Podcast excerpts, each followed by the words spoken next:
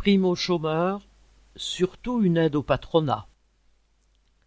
La ministre du Travail Elisabeth Borne a annoncé qu'une prime de 1000 euros allait être versée à certains chômeurs de longue durée. Mais quand on y regarde de plus près, il s'agit au fond encore d'une aide au patronat.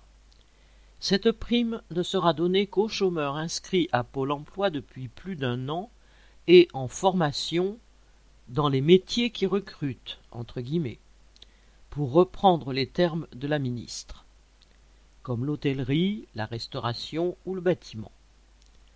Il faudra même que les chômeurs concernés aient une promesse d'embauche s'ils veulent y avoir droit. Et la prime leur sera versée moitié au début de la formation et moitié à la fin.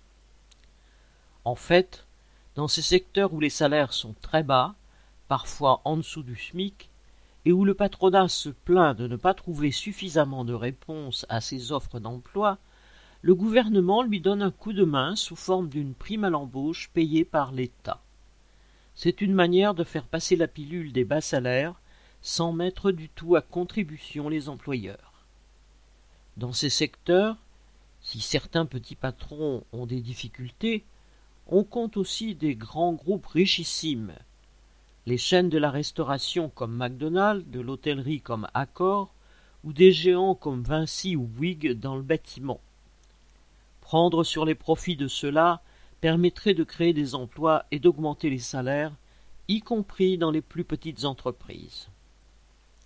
Pierre Royan